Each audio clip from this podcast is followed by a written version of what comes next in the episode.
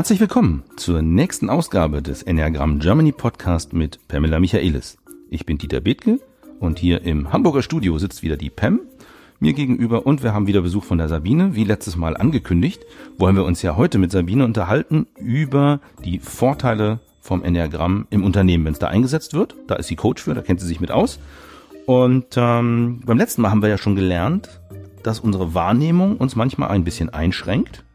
Vor allem wenn wir uns zu sehr fokussieren auf unseren eigentlichen, unsere eigentliche Kompetenz, unsere Kernintelligenz. Und dass man es aber auch aufbrechen kann mit der entsprechenden Motivation. Und Motivation spielt auch heute eine große Rolle, so viel ich weiß. Gell, Pam? Ja, genau, genau, Dieter. Ein interessantes Thema. Ähm, wir sind immer sehr damit unterwegs in die Enneagramm-Welt. Ne? Wie können wir die unterschiedlichen Enneagramm-Stile motivieren? Ich finde, das ist auch sehr spezifisch, sehr unterschiedlich und es ist hilfreich, sich damit auseinanderzusetzen. Ähm, aber ja, danke Sabine, dass du nochmal da bist. Ja, hallo Pam, vielen Dank, dass ich eingeladen wurde. Wieder. Ja, immer, immer wieder gerne, immer wieder gerne. Wir sind ja nun schon lange irgendwie unterwegs. Ja, das zusammen, stimmt. Ne? ähm, und ja, also ich finde es sehr schön, ähm, einfach so, ich habe dir die Frage vorhin gestellt, was ist für, was meinst du damit? Was ist Führung für dich in Unternehmen? Zentraler Punkt der Führung ist die Motivation von Mitarbeitern. Motivation und Entwicklung von Mitarbeitern. Ja, ja. Wir selbst als Chefs in Anführungszeichen können einfach nur die Tür abschließen. Das ist alles, was wir können. Also das Unternehmen lebt davon, dass Mitarbeiter ihre Arbeit machen. Ja. Also eine Organisation besteht aus die Mitarbeiter. Die Menschen sind letztendlich die sind das, das Leben, genau, was es trägt. Genau, auch wenn wir Maschinen und Software und Ziele und Finanzstrukturen haben und und und, aber letzten Endes es sind die Menschen, die das Unternehmen überhaupt Leben einflößen und und ja und eigentlich entscheiden mit welcher Energie wie es nach vorne geht. Ne? Also ist, wofür ist das alles da? Es ist doch für uns Menschen da. Ja, ja. Das ist ja doch auch genau. der Sinn letztendlich ja. der uns trägt. Ja, ja. Wir haben ja über verschiedene Themen gesprochen. Was ist für dich wichtig? Also, wenn du sagst Motivation und Entwicklung der Mitarbeiter. Es geht nicht immer nur, indem wir nette Komplimente machen. Spielt aber eine Rolle. Aber was ist für dich wichtig? Was gehört dazu, damit die Menschen Mitarbeiter motiviert sind? Und ja, man kann ja auf die drei Zentren schauen. Bauchzentrum heißt sitzt derjenige auf dem richtigen Platz. Ne? Das ist die Funktion, die er hat, die richtige für ihn, passt sie zu seiner Person. Hat er genügend Informationen, die er braucht? Hat er Zugriff zu allem, was er wissen muss? Die Beziehung, das Beziehungsthema ist auch wichtig. Wie spreche ich ihn an? Kommunikation. Wenn es zu Konflikten kommt, wie führe ich Konfliktgespräche? Wie führe ich Feedbackgespräche? Ist es für dich wichtig, darauf zu achten, also nicht nur wie deine Beziehung für den Mitarbeiter ist, sondern achtest du auch darauf, wie unterhalb die Menschen im Team, wie dort die Beziehungen laufen? Hast du da ein Auge drauf? Nimmst du es mit? Also da habe ich auf jeden Fall ein Auge drauf. Ich spreche dann auch mal Themen mit den einzelnen Mitarbeitern an, wo ich denke, das könnte da Probleme geben, das ist konfliktträchtig und versuche dann mit denen auch Lösungen zu finden, wenn es denn Not tut. Mhm. mhm. Was würdest du sagen? Ich weiß nicht, kannst du sagen, was sind die häufigsten Gründe für Konflikte? Gibt es da so sich wiederholende Themen irgendwie, was Konflikte auslösen könnten? Konkurrenz. Ah ja, okay.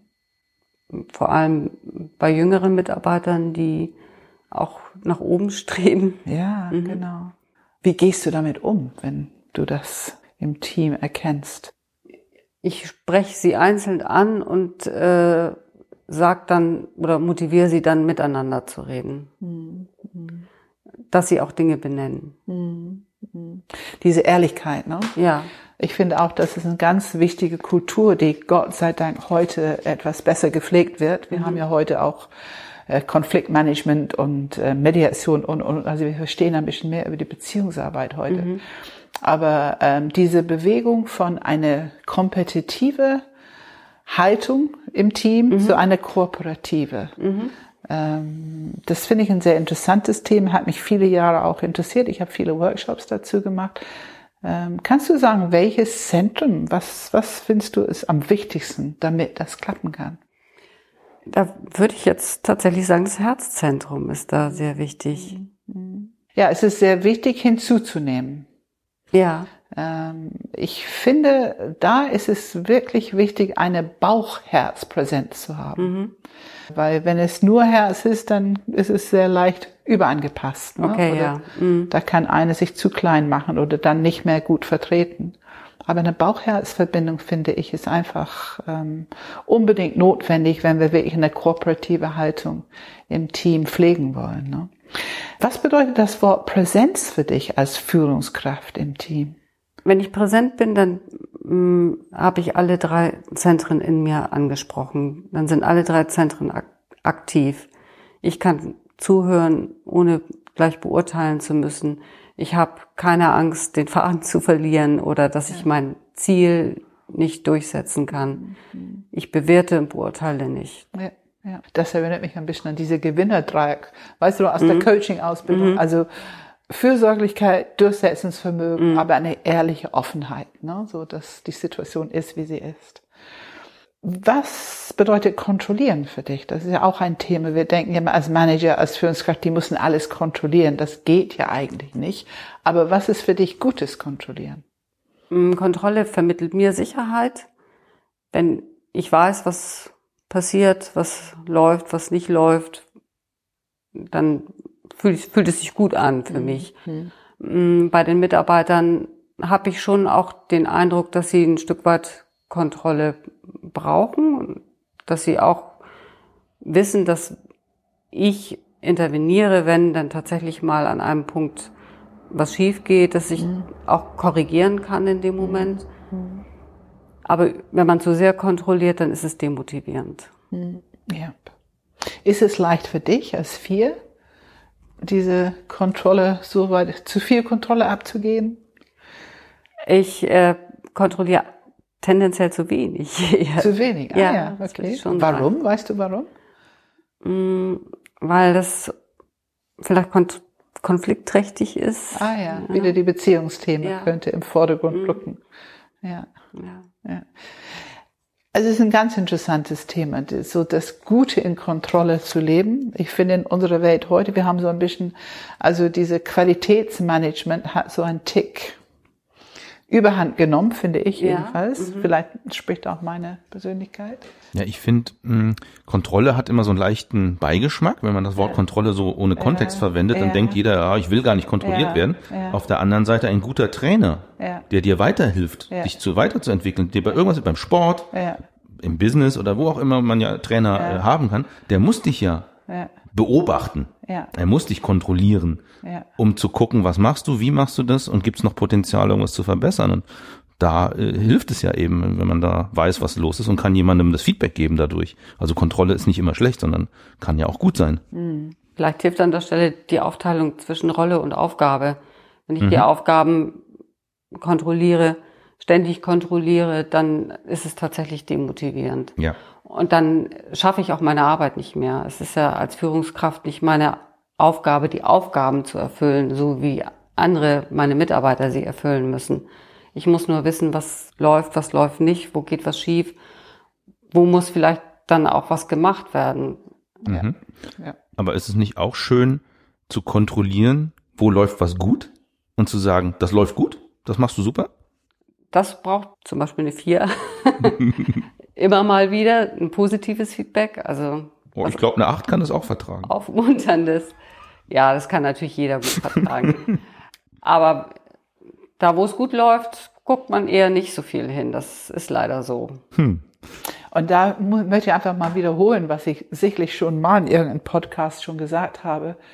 Wenn wir ein positives Feedback bekommen, wir wissen heute, dass das Gehirn nicht ganz so offen dafür ist, ein bisschen Widerstand. Und es braucht elf bis zwölf Sekunden, um es zu verdauen.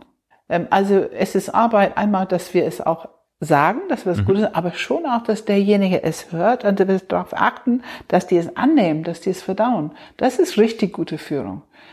Aber was Negatives, da ist das Gehirn geradezu süchtig, ne, lecks danach und nimmt es und hat es geschluckt in anderthalb Sekunden. Okay. Und das finde ich ganz wichtig zu wissen als Führungskraft. Ne? Sehr wichtig zu Ja, wissen. ja. Oder auch als Eltern, als Partner ne? in Beziehung mit Feedback. Also es gilt die Regel, auch bei uns im Unternehmen, dass man negatives Feedback oder wenn man was zu kritisieren hat, ich sag's mal so, das immer vis-à-vis macht Mhm. und immer mündlich und positives Feedback schreiben. Ah ja. Kann man mit nach Hause nehmen. Ja. Wer schreibt, der bleibt. Ja. Das kann man sich hinter den Spiegel klemmen. Das kann man seinem Partner, seiner Partnerin zeigen. Hey, guck mal. Ja, ja, ja. Aber das, wenn man kritisiert, dann ist es sehr wichtig, ein Gegenüber zu haben, an der Mimik zu schauen, ist das jetzt zu viel? Kann er das vertragen? Wie wird es aufgenommen? Ich kann Rückfragen stellen. Wenn ich denke, das wird jetzt falsch verstanden, dass ich nochmal Begriffe auch mit Inhalten fülle. Ja. Sehr, sehr wichtig. Das ist ein sehr wichtiges Thema. Aber ganz kurz, ähm, ich finde das Wort Kritik. Also eigentlich gibt es, finde ich, kein negatives Feedback. Es gibt natürlich negatives Verhalten, negative Intention, wenn wir etwas sagen. Na, jetzt habe ich dich, jetzt kannst, kann ich dir endlich mal eins mitgeben, das wollte ich schon lange, hast mich lange geärgert, weil du immer meinen Kaffee trinkst oder was weiß ich. Also all diese Sachen können in Unternehmen abspielen und tun sie auch irgendwo. Aber ich finde diese Intention hinter Feedback, ist es immer eine konstruktive Information zu geben, damit die Sache besser läuft, Vielleicht macht jemand das falsch und weiß gar nicht, dass die es falsch machen. Die brauchen einfach die Information. Also ich finde, dieses Feedback als Information zu geben, das habe ich gelernt auch durch dieses Bauch-Herz und dann eben Kopfzentrum als Informant, Lieferant, Information Liefer Lieferant. Mhm. Also konstruktives Feedback bin ich auch ein Riesenfan von. Aber wie ist es denn? Kann man auch als Chef zu viel konstruktives Feedback geben? Also man meint es gut, aber äh, es ist einfach zu viel, man überfordert jemanden damit? Ich würde ganz deutlich sagen, ja, weil ich es erlebe. Ähm, das ist immer diese Frage von Balance. Mhm. Also alles, was du gut kannst, in dem Moment, wo du es übertreibst, wo du über diese Mittellinie trittst, dann wird das irgendwie zum Problem. Ob im Positiven, im Fleißigen, auch Es geht um Glaubwürdigkeit. ja, auch. Man muss genau. glaubwürdig sein. Ja, ja, Dann geht es auch. ja. Okay, das heißt, wenn du jetzt ein konstruktives Feedback jemandem geben willst, weil du Ja. sagst, das könnte noch besser laufen, quasi, ja, du hast da ein paar Sachen gesehen, machst du dir sozusagen eine, eine, eine, eine Rangliste, wo du sagst, ich spreche mal das Wichtigste zuerst an, guck, wie er oder sie es verdaut und wenn ich Glück habe, kann ich das zweite und dann das dritte vielleicht noch anbringen oder wie machst du es in der Praxis? Ich würde immer nur eins zur Zeit anbringen, weil das muss man einfach verdauen. Mhm. Man muss es hören, man muss es verstehen, man muss es behalten, man muss es vielleicht umsetzen. Das sind doch sehr viele Schritte, die gegangen werden müssen, um eine Information zu verarbeiten. Immer nur eins zur Zeit. Mhm. Vielleicht Cool. das zweite, wenn es passt dazu thematisch, aber ja. nicht, nicht so vollschütten. Das ist ein Problem der vier, die meint immer noch dies und das und das ist doch noch toll Ja, und das ist wichtig. ja, ja. Und dieses Reduzieren, da muss ich mich auch immer wieder selber disziplinieren. Mhm. Aber das äh, ist wichtig. Vielleicht fragen wir mal die Expertin Pam. Ja, Gibt es ich- verschiedene äh, Intelligenzen im, im Enneagramm, die gut oder besser mit so Feedback umgehen können? Die dann mehr vertragen? Also es ist auf jeden Fall auch eine sehr persönliche Sache, auch die persönliche Befindlichkeit, Laune und ob ich gerade übermüdet und äh, gerade Krach mit meiner Beziehung zu Hause habe oder aber alles läuft super gut. Das ist bei jedem individuell auch, denke ich, von Tagesform hängt es ab. Aber natürlich grundsätzlich kann man sagen, dass im Herzbereich ist es richtig schwierig, Feedback zu geben. Also ich würde zwei und drei haben große Schwierigkeiten damit weil wir super empfindlich sind dafür, weil wir alles letztendlich kontrollieren, was nach außen überhaupt erlebt wird, muss gut sein, ne? Leistung muss gut sein, das hängt unter Wert davon ab. Und was wir ganz empfindlich sind, und vielleicht würdest du für vier aussagen, wir spüren sofort die Intention dahinter. Das habe ich vorhin angesprochen. Also ich finde Feedback, kritisch, was auch immer, Feedback, achte auf deine Intention. Also wenn du wirklich geerdet präsent bist und gerade in Unternehmen, aber ich finde in der Familie auch, mit deinem Partner, mit deinen Kindern, wenn du Kontakt mit deiner eigenen Würde hast und du willst wirklich die Würde dieses Menschen auch nicht irgendwie antasten oder, oder schädigen Du willst aber schon dich für etwas einsetzen und eine Information dazu geben, weil es gut ist. Mhm.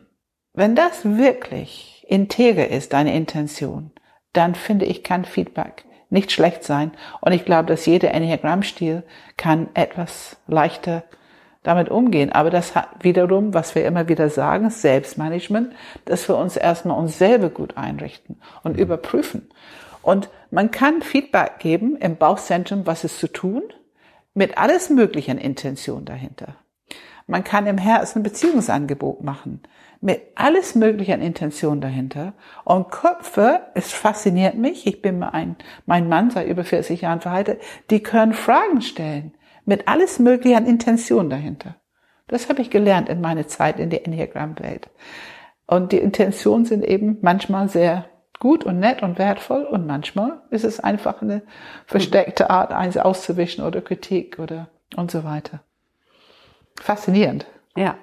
Faszinierend. Also Feedback, Beziehung, Motivation hängen sehr, sehr eng zusammen. Ne? Mhm. Ist es okay, als Führungskraft hinzugehen, sich zu entschuldigen, wenn man meint, man hatte gerade nicht unbedingt die integre Motivation hinter dem Feedback? Auf jeden Fall. Auf jeden Fall. Auf ne? jeden Fall, ja. ja, ja. Und ich finde es ganz wichtig, dass Führungskräfte zeigen offen, wir machen auch Fehler. Wir sind nun keine, keine Engel und Götter oder sonst was. Wir sind ganz normale Menschen. Und ich finde es unheimlich wichtig im Team, auch in der Familie, dass wir ganz offenlegen können, uh, da habe ich gerade wohl nicht ganz richtig gehandelt, gesagt, gesprochen, was auch immer. Ja, Sabine, wir haben schon über einiges gesprochen. Ähm, gibt es noch ein Thema, was für dich wichtig ist, was wir noch ansprechen könnten Richtung ähm, Führungskraft? Für Führungskräfte finde ich es enorm wichtig, dass sie bereit sind, sich weiterzuentwickeln, sich auch immer wieder in Frage zu stellen, auch da eine, ja, eine Vorbildfunktion übernehmen. Mhm. Dass sie nicht nur von ihren Mitarbeitern erwarten, mhm. dass sie sich entwickeln, sondern dass man selber einfach auch bereit ist, sich ja. immer wieder in Frage zu stellen und mhm. neue Schritte auch zu gehen. Ja, absolut.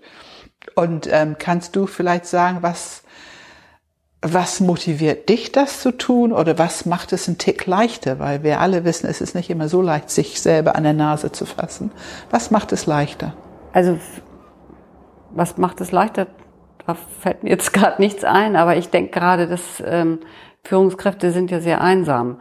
Mhm. Es gibt ja diese Einsamkeit der Führungskräfte. Mhm. Es ist ja so, dass ähm, wir Mitarbeitergespräche führen, aber die Mitarbeiter führen mit uns ja keine Beurteilungsgespräche. Also das ähm, sollte man vielleicht mal einführen. Vielleicht hm. funktioniert es auch sogar. Aber da hat mir das Enneagramm sehr geholfen, etwas über mich zu erfahren und über meinen Stil zu erfahren hm. und da auch immer wieder ein Coaching hm. einzufordern.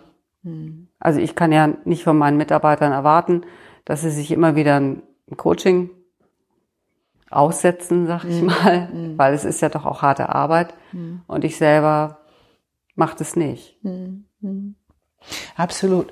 Und ich finde, ähm, wenn man selber diesen Mut aufgebracht hat, irgendeine Training, Coaching, was auch immer zu machen als Führungskraft, ähm, und die fangen an, wertzuschätzen, wie nützlich es ist, mhm. Informationen zu bekommen über den eigenen Entwicklungsfeld. Ich glaube, das ist eine große Motivator, dass diese Führungskraft dann auch diese Möglichkeit hat, mit den Mitarbeitern anders umzugehen. Also wenn sie spüren, dass sich, dass man sich positiv verändert, mhm. dann motiviert das natürlich. Ja, ja, ja, ja. Macht ihr eigentlich jemals TZE-Runden in der Firma? Was sind TZE-Runden? Ah, themenzentrierte Interaktion, ja. Ah. Das ist eine Art Team-Check sozusagen. Aber Führungskräfte sind genauso involviert. Ja. Erzählen auch was über Privates, mhm. wie auch die das Setting musst du mir nochmal genauer Sehr interessant. erklären da können, wir, da können wir einen Podcast zu aufnehmen, weil es ein ganz interessantes Thema. Ah, ja. Ich persönlich bin ein großer Fan davon. Ich mhm. habe es von Tilman gelernt, ja. also Tilman Metzger, mein äh, Kollege, mit dem wir die Mediationsklärungshilfe-Ausbildung machen. Und ähm, ja, eine ganz interessante Art, einen Team-Check zu machen. Ja, dann sage ich erstmal vielen, vielen Dank, Sabine, dass ja. du da warst. Danke für deine Bereitschaft. Schön, dass ich wieder hier sein durfte. Ja, hat richtig Spaß mit dir gemacht. Ist auch schön, die Entwicklung zu sehen, zu hören. Das macht einfach Spaß. Ja, super. Ich danke euch beiden, Pam, Sabine. Habt ihr super gemacht. Vielen Dank. Viel Interessantes dabei gewesen, glaube ich. Vor allem für Leute, die eben vielleicht auch in der Situation sind, sich so in Richtung Führungskraft zu entwickeln und das schon lange sind. Ich glaube, da war trotzdem gute Gedankengänge dabei. Und auch für alle anderen war es bestimmt auch mal interessant, mal so ein bisschen, ich sag mal, ja, man sagt so schon hinter die Kulissen zu gucken. Also äh, wer, wer ein Chef oder eine Chefin hat, hat vielleicht auch ein bisschen was heute mitnehmen können, was da so los ist und welche Gedanken da durch den Kopf gehen. Fand ich sehr schön und transparent. Vielen Dank. Ja, danke schön, Dieter. Und das danke. nächste Mal äh, oder in einer der nächsten Folgen hören wir dann etwas zu TZI. TZI, themenzentrierte Interaktion. Okay. Können wir gerne machen. Ich bin Und gespannt. Subtypen müssen wir auch noch machen. Das steht auch noch auf der Liste. Ah, da gut. gibt es Zuhörer, die es gerne hören wollen, etwas über diesen Themen. Dann geht's also weiter hier und wir hören uns bald wieder. Bis dahin. Tschüss. Tschüss. Tschüss.